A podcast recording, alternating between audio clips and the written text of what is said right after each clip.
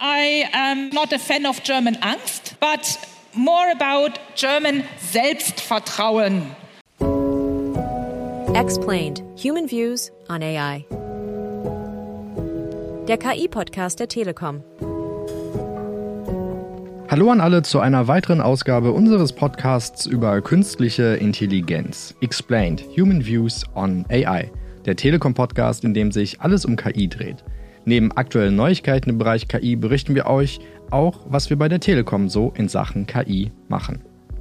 Mit der Digital X kam vor wenigen Wochen die Weltausstellung der Digitalisierung nach Köln. Mit dabei neue digitale Trends, spannende Tech-Visionen von führenden Unternehmen wie Google oder Nvidia und smarte Lösungen wie Network APIs. Einer der Megatrends der Veranstaltung, der wahrscheinlich vieles überragt hat, war natürlich künstliche Intelligenz AI. Selbst in der Keynote von Telekom-CEO Tim Höttges kam KI zum Einsatz, vorgeführt in einem Talk zwischen Tim und seinem digitalen Avatar. Bei der Betrachtung von Trends geht es aber um mehr als Buzzwords, insbesondere bei KI. Im Mittelpunkt muss nicht nur der Mensch stehen, sondern damit immer auch verbunden die Frage, was bringt Technologie für uns in Zukunft eigentlich? Eine solche Frage zu beantworten, das fällt natürlich gar nicht so leicht, insbesondere in diesen aktuellen Zeiten. Klimakrise, Inflation, Krieg in Europa. Wenn kaum etwas im Heute gesichert scheint, dann ist der Blick aufs Morgen umso schwieriger, wenngleich natürlich auch umso wichtiger. Und genau deshalb hat Claudia Nehmert, Vorstandsmitglied für Technologie und Innovation bei der Deutschen Telekom, die Digital X genutzt, um onstage mit Zukunftsforscherin Amy Webb zu sprechen. Amy Webb ist Leiterin des Future Today Instituts und beschäftigt sich quasi hauptberuflich damit, gesellschaftliche sowie Technologie- und Markttrends zu erkennen, zu untersuchen und daraus Schlüsse abzuleiten, und zwar bevor diese Trends eintreten. Darüber sprechen wir gleich. Vorher aber wie immer die KI-Updates der Woche. Mein Name ist Leonard Dahmen. Redaktionsschluss für diesen Podcast ist Donnerstag, der 28. September 2023.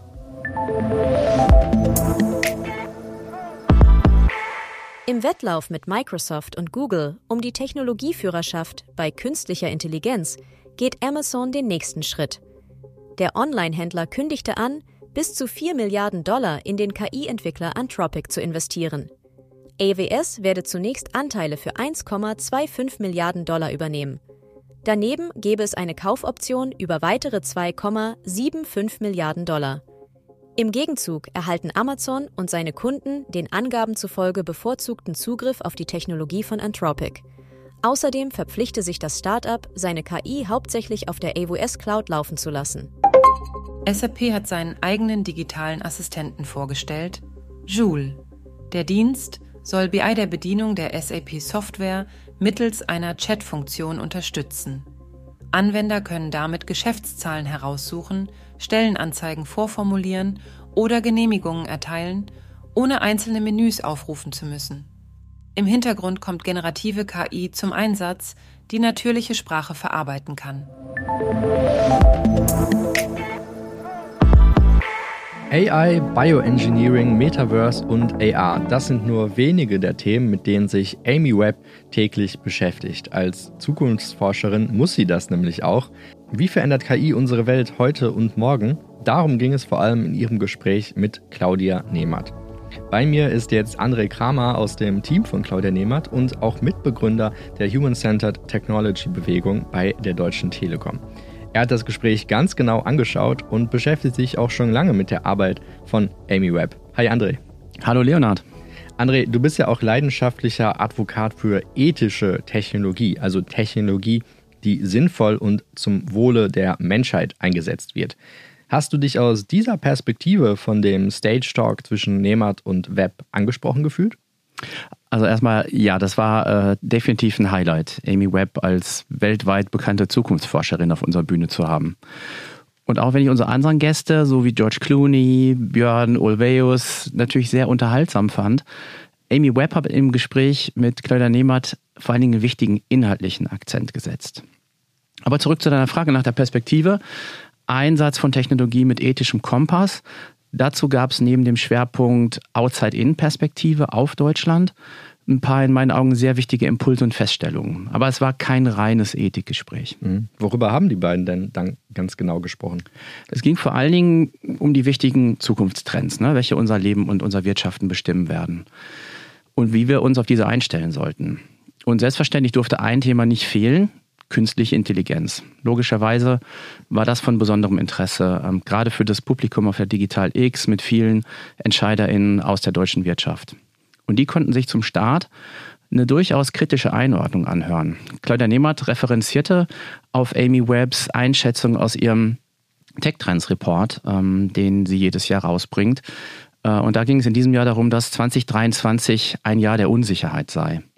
Und aus Websicht sind gerade die mittelständischen Unternehmen in Deutschland in einer besonders herausfordernden Situation, in der sie sich vor allen Dingen darum kümmern sollten, sehr fokussiert mit den äh, technologischen Entwicklungen ähm, und den darin begründeten Chancen sich auseinanderzusetzen und vor allen Dingen eine klare Vision für ihre Zukunft in dieser Welt zu entwickeln.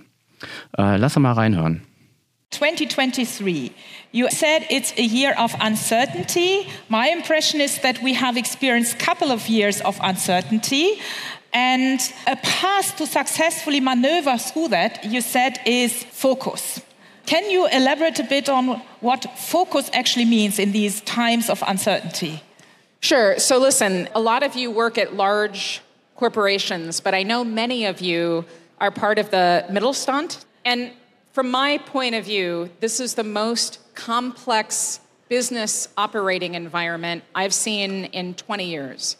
You're dealing with soul crushing amounts of deep uncertainty, whether that's the economy, uh, which has been having problems in, in Germany, supply chain issues, but also all of this new technology. It can be really challenging. So, the thing that you need to do now as business leaders really is to focus, which I know is hard to do, but you, you really have to create that vision for what the future is going to be and stay laser focused on that while you're sort of choosing directions on how to get there. Also laserscharf Fokus, das ist nötig. Eine sehr klar formulierte Handlungsanweisung von ihr. Mhm. Und die deutschen Unternehmen, machen die das denn auch so? Web sehr offene Einschätzung dazu? Nein.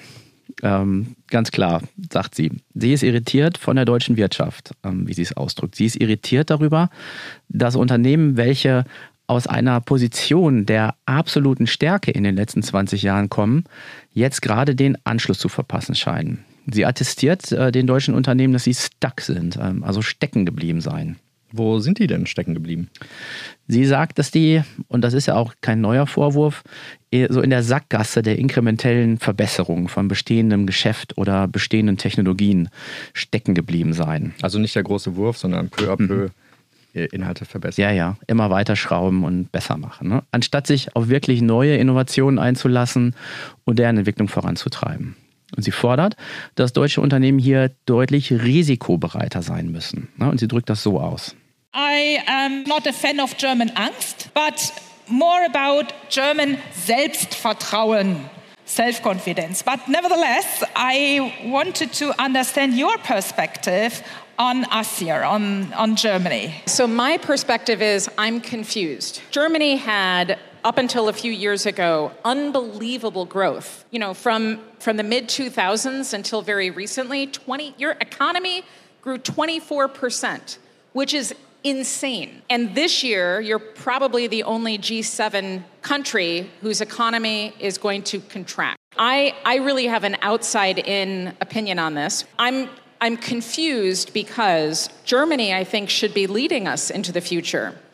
You have world class engineers, you have some of the most important telecommunications companies on the planet, auto manufacturers on the planet, and you're, you're not the United States and you're not China, which means that you're not stuck between this sort of political battle. From my point of view, I think German companies have gotten stuck iterating instead of innovating. I think German companies should be taking more strategic risks, but I don't see strategic risk taking happening very often. So I honestly think this is a country with so much potential, but in some ways, but I, I would love to see German companies and German industries setting an example for others around the world. And I just find it so confusing that it's taking so long here. Also das ist natürlich schon frustrierend, ähm, wie sie es sagt. Und ähm, das, das wird auch leider durch, durch Zahlen belegt. Ähm, gerade letzte Woche eine, eine ganz frische Bitkom-Studie ähm, gesehen, die Zahlen aus dem Bereich KI hat. Und laut dieser Studie ähm, sehen zwei Drittel der deutschen Unternehmen KI grundsätzlich als wichtigste Zukunftstechnologie an. Praktisch gesehen lässt die große Mehrheit von ihnen ChatGPT und generative KI derzeit aber noch links liegen. Besonders aufgeschreckt hat mich dabei eine Zahl. Da geht es darum, der Anteil der Unternehmen, die KI jetzt schon ganz konkret einsetzen, liegt laut dieser Studie nur bei 15 Prozent.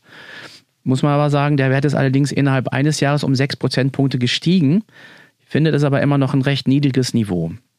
Das unterstreicht Amy Webbs Aussagen, die dann vielleicht gar nicht mehr so einen abkanzelnden Charakter haben. Aller amerikanische Futuristin stellt Deutschland schlechtes Zeugnis aus. Nun, das darf sie dann auch in Teilen.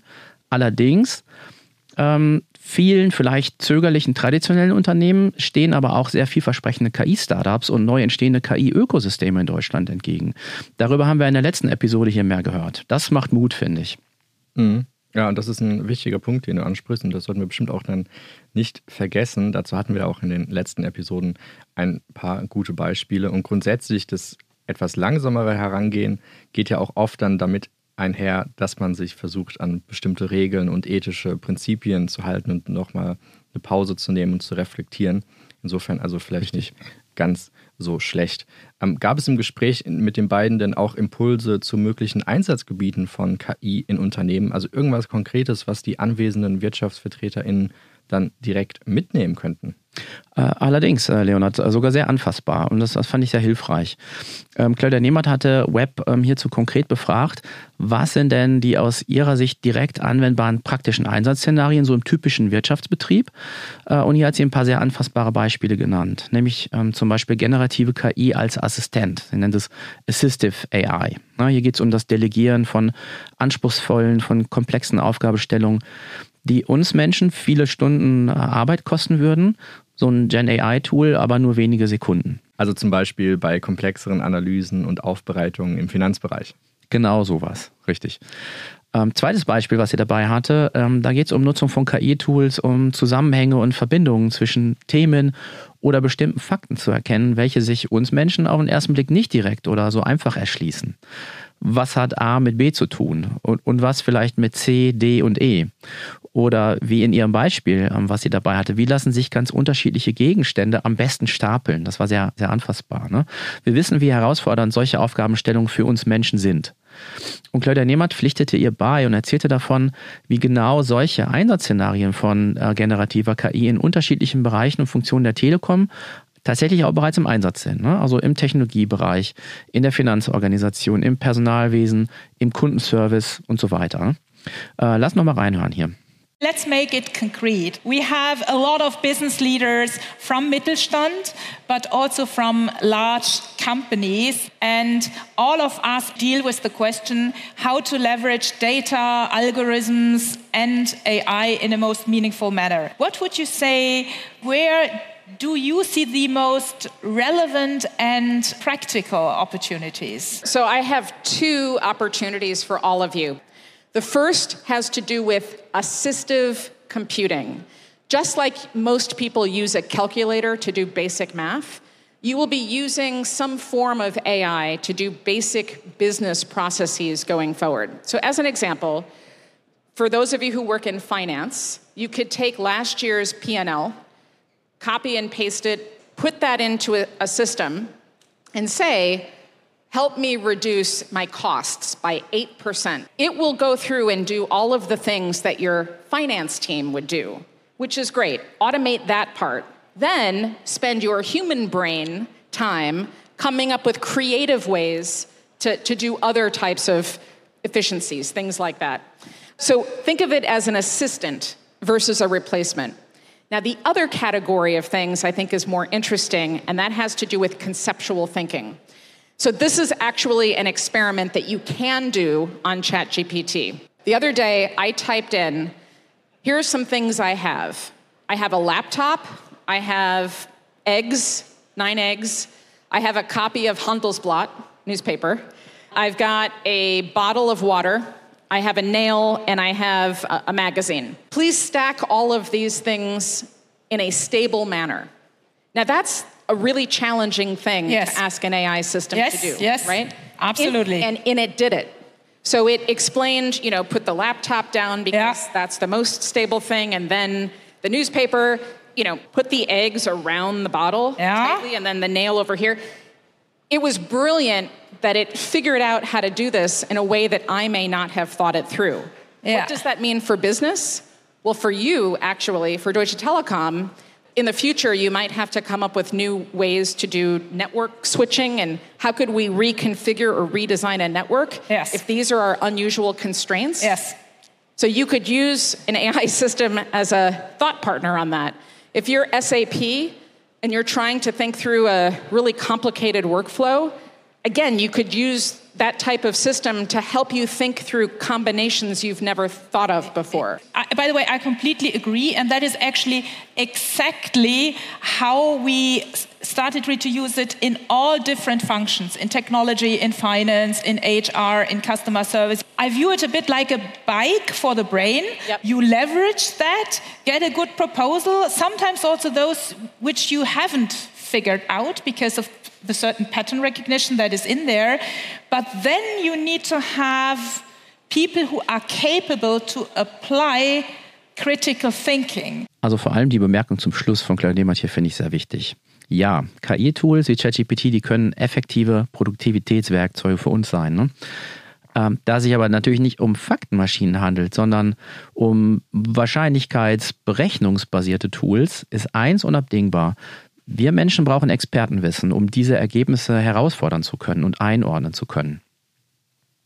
Das heißt also, Menschen brauchen weiterhin Menschen. Das So ist kann mal eine ganz schöne Aussage. Richtig, so kann man das auch sagen. Ähm, noch eine schöne Anekdote hierzu, die da wirklich gut passt. Ne? Im März, da hatten wir ähm, den britischen Tech-Analysten Benedict Evans zu Gast beim Mobile World Congress. Das Gespräch zwischen ihm und Claudia Nehmert äh, verlinken wir auch gerne in den Show Notes. Und Evans sagte dort zum Thema generative KI, wir müssen diese Technologie sehen, als ob wir eine unlimitierte Anzahl an PraktikantInnen zur Verfügung hätten. Ne? Also Unlimited Interns. Nicht schlecht, oder? Und das ist auf zwei Arten zu verstehen. Äh, nämlich einmal die Möglichkeit, große Arbeitslast und auch sehr knifflige Aufgabenstellungen zu delegieren. Und zwar immer und immer wieder zig Nacharbeitsloops und all das ohne schlechtes Gewissen. Aber auch die Erkenntnis, ne, dass wir uns auf die Ergebnisse von den Tools eben nicht immer oder nicht zu 100 Prozent verlassen können. Ist auch logisch. Ne, In dem Praktikantenbeispiel, ich erlebe sehr viele motivierte und fähige PraktikantInnen, aber es fehlen natürlich bestimmte Erfahrungen. ne. Es braucht einen ExpertInnenblick, um Ergebnisse zu überprüfen und freizugeben. Mhm. Das ist ein schönes Beispiel. Also ich meine, eine unendliche Anzahl von PraktikantInnen, das wäre vielleicht auch für die Produk Produktion dieses Podcasts eine ganz äh, schöne Sache. Das wird vieles erleichtern. Äh, KI-Tools schreiben die ganzen Themen dann für die einzelnen Episoden. Das wäre was. Richtig, das wäre nicht schlecht, oder? Ähm, Und interessanterweise gibt es zu diesem äh, Gedanken auch eine Parallele aus dem Gespräch zwischen Webb und Nehmert. Ähm, Amy Webb führt hier eine Anekdote ähm, an aus einem Gespräch mit einem Hollywood-Filmboss. Ja, in den USA, da läuft ja gerade der Streik der DrehbuchautorInnen, beziehungsweise ist in diesen Tagen ja nach fast fünf Monaten zu Ende gegangen. Und in dieser Auseinandersetzung, ähm, da drehte sich ja ganz viel um das Thema KI. Welchen Teil der kreativen Wertschöpfung in der Film- und Serienbranche sind die Bosse bereit, an KI-Tools outzusourcen? Und was ist überhaupt möglich?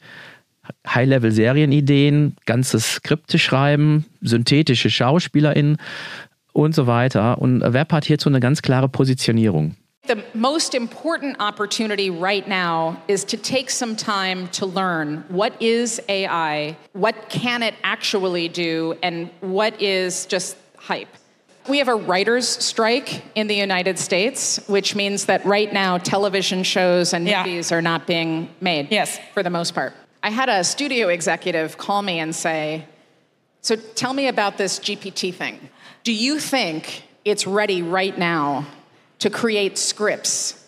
Because if, if the writers go on strike, do we really need the writers? And I was like, No, you cannot use GPT instead of a writer. That's insane. That's a dumb idea. But the reason that I'm telling you this is because one of the things I've seen in business, whether you're a huge company or a smaller company, is people thinking about using AI to replace human workers. Meaning, can we use this for bottom line growth? And the problem is that's not really how these systems work. You cannot just use AI to automate your workforce. At some point, you're going to realize you're missing all of the people that you need to use the AI systems. So, AI should not be about bottom line growth, it should be about top line growth, meaning how can we identify new opportunities? So, Amy Webb hat hier so also eine ganz klare Positionierung. Ja, zum Glück, also die ganz großen Filmklassiker nur in endloser KI-Kopie auf der Leinwand zu sehen. Ich glaube, das ist für uns alle keine schöne Vorstellung. Ähm, lass uns doch nochmal zu, zur Eingangsfrage ein bisschen zurückkommen. Wie hat dich denn diese Konversation jetzt angesprochen in Bezug auf den ethischen Einsatz von künstlicher Intelligenz? Ja, guter Punkt. Äh, dazu nochmal eine Einordnung. Ne? Also KI-Ethik, das umfasst ja ein sehr großes Themenspektrum. Ne? Also angefangen von welche Daten sind da überhaupt äh, involviert? Ne? Zum Beispiel mit welchen menschlichen Vorurteilen werden ähm, äh, Daten äh, genutzt, die im, im Training von Datenmodellen wichtig sind? Oder unter welchen Bedingungen müssen Menschen solche Daten labeln, ne? um zum Beispiel kriminelle oder menschenverachtende Inhalte kenntlich zu machen oder auszuschließen? Bis hin zu Transparenz über das Design von Algorithmen oder ethische Fragestellungen beim Einsatz von automatisierten Entscheidungen. Oder auch, und darum geht es hier, wozu wollen wir KI eigentlich nutzen und welche Rolle spielen wir Menschen dabei? Und auch hier hat Amy Webb eine klare Positionierung. sie geht darauf ein, ob KI für Bottomline-Wachstum oder Topline-Wachstum verwendet werden sollte. Was heißt das genau? Also Bottomline ist das Nettoergebnis eines Unternehmens und die Topline, das ist der Umsatz ne, in, in so einer Kurve kann man sich das vorstellen. Mhm. Was ist damit genau gemeint? Es geht darum, ob wir KI für die Strategie des Minimalprinzips oder des Maximalprinzips einsetzen wollen. Also mit Hilfe von KI das gleiche Ergebnis oder ein vergleichbares mit weniger Ressourcen, in diesem Fall Menschen, erzielen wollen. Das ist das Minimalprinzip. Oder mit den gleichen Ressourcen, sprich Menschen, das Maximale, also mehr herausholen. Es lassen sich bereits jetzt viele Reflexe in der Wirtschaft identifizieren, das Minimalprinzip anzuwenden. Ne? Also mit Hilfe von KI menschliche Arbeitskraft einzusparen.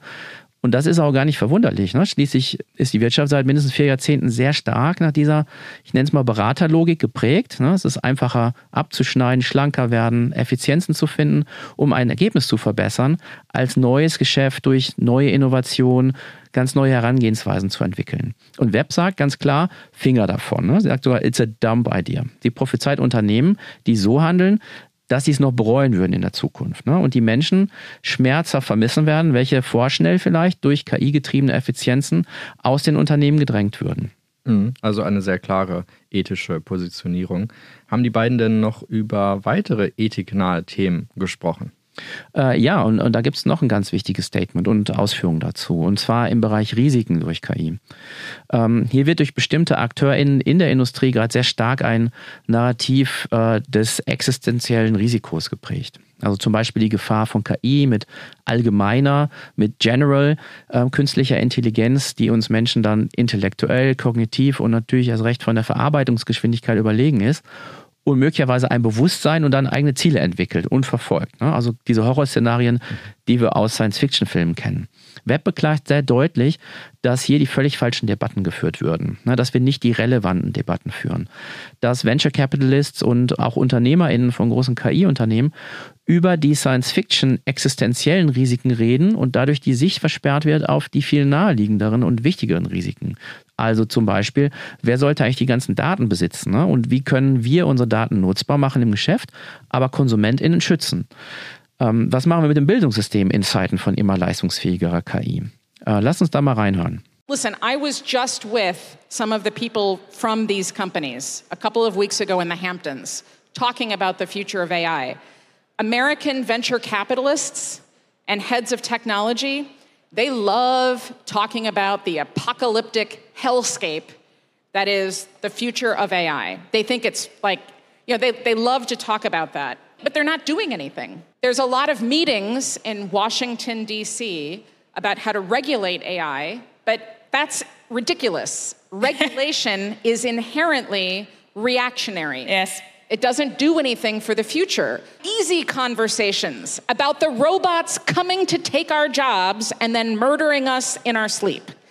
We are not having the difficult conversations about, well, who should own data? How can we make our data usable in business but protect our consumers at the same time? Yes, there will be some job loss Hey, Germany, what about your education system? Are you set up to. Yes. And the answer is you're not. The real problem is that this will start to shape societies in ways that are much more boring, but much more dangerous.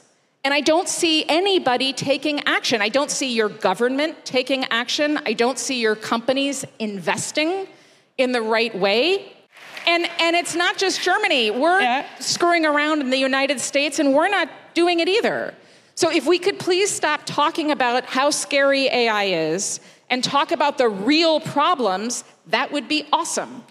So, das ist ein starker Appell. Ne? Let's talk about the real problems. Also ich finde, da ist was dran. Definitiv. Jetzt haben wir schon eine ganze Menge über den Talk gesprochen. Gibt es denn noch etwas, was du unbedingt noch teilen möchtest zu deinen Erfahrungen äh, von dem Stage Talk? Ja, allerdings. Ähm, also bei all der durchaus vorhandenen Schwarzmalerei von Web, ähm, da mochte ich besonders Claudia Nehmals auch eingangs gehörtes Statement von der German Angst versus German Selbstvertrauen. Ich glaube, es ist wichtig. Ähm, ja, wir leben in Zeiten, äh, die sehr herausfordernd sind. Polykrisen und die technologische Entwicklung, die nimmt nun richtig richtig Fahrt auf. Ne? Es scheint, dass viele dieser Science-Fiction-Versprechungen der letzten Jahrzehnte nun wahr werden. Ist Deutschland, ist Europa führend dabei bei diesen digitalen Zukunftstechnologien? Nein. Und das muss uns nachdenklich machen und uns ins Tun bringen. Ähm, es hilft ja nichts, den Kopf in den Sand zu stecken. Mhm. Ich finde, ersetze Angst mit Selbstvertrauen, Mut, Zuversicht. Na, das ist schon ein, ein gutes Credo. Wir können das packen. Ähm, finde ich. Denn wir sind ja ein wunderbarer kreativer Kontinent hier in Europa mit einer hohen Diversität an Menschen und Perspektiven. Aber es braucht einen Ruck, ne? es braucht Aktivität und da sind wir alle gefragt. Nicht fordern, sondern machen. Und äh, dazu hat Claudia Nehmert einen lauten und energischen Schlussappell gesetzt. Ask yourself, how many of you are being engaged into doing that with the kids? How many of you are being engaged in learning from each other? And how many of you go to the schools and preach the message? We need to learn here. Uh, by the way, how many parents are on the street protesting against that, what happens in education? So, my plea to you would be because many of you are parents and grandparents, raise a riot. Raise a riot about making sure that we take care of the stuff that matters. The only way to predict the future is to create it. Und das ist richtig gut angekommen. Ne? Viel Beifall vom Publikum. Ja, viel Beifall auch für äh, deine Ausführungen zu diesem wunderbaren Talk. Vielen, vielen Dank, André, für deine Einblicke und was du aus dem Gespräch mit uns geteilt hast. Danke dir. Sehr gerne, hat Spaß gemacht.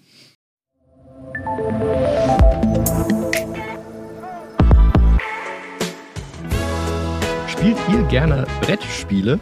Dann hattet ihr bestimmt auch schon einmal eine sehr umfangreiche und komplizierte Anleitung vor euch und keine Lust, eure wertvolle Spielzeit damit zu verbringen, die auch durchzuarbeiten. Beim nächsten Mal könnt ihr einfach die KI einsetzen und sie bitten, euch die Regeln ganz knapp und einfach zusammenzufassen. Oder lasst euch anhand von Beispielen erklären, wie das Spiel genau funktioniert. Dann könnt ihr direkt starten und habt vielleicht sogar noch mehr Zeit für eine zweite Runde. Das war's auch schon mit der zehnten Folge Explain Human Views on AI, dem KI-Podcast der Telekom. Wenn ihr weitere Themen, Sorgen oder Ideen im Kontext von KI habt, dann schreibt uns doch gerne per Mail oder Kommentar die Mail an podcasts.telekom.de. Vielen Dank fürs Zuhören und bis zur nächsten Woche.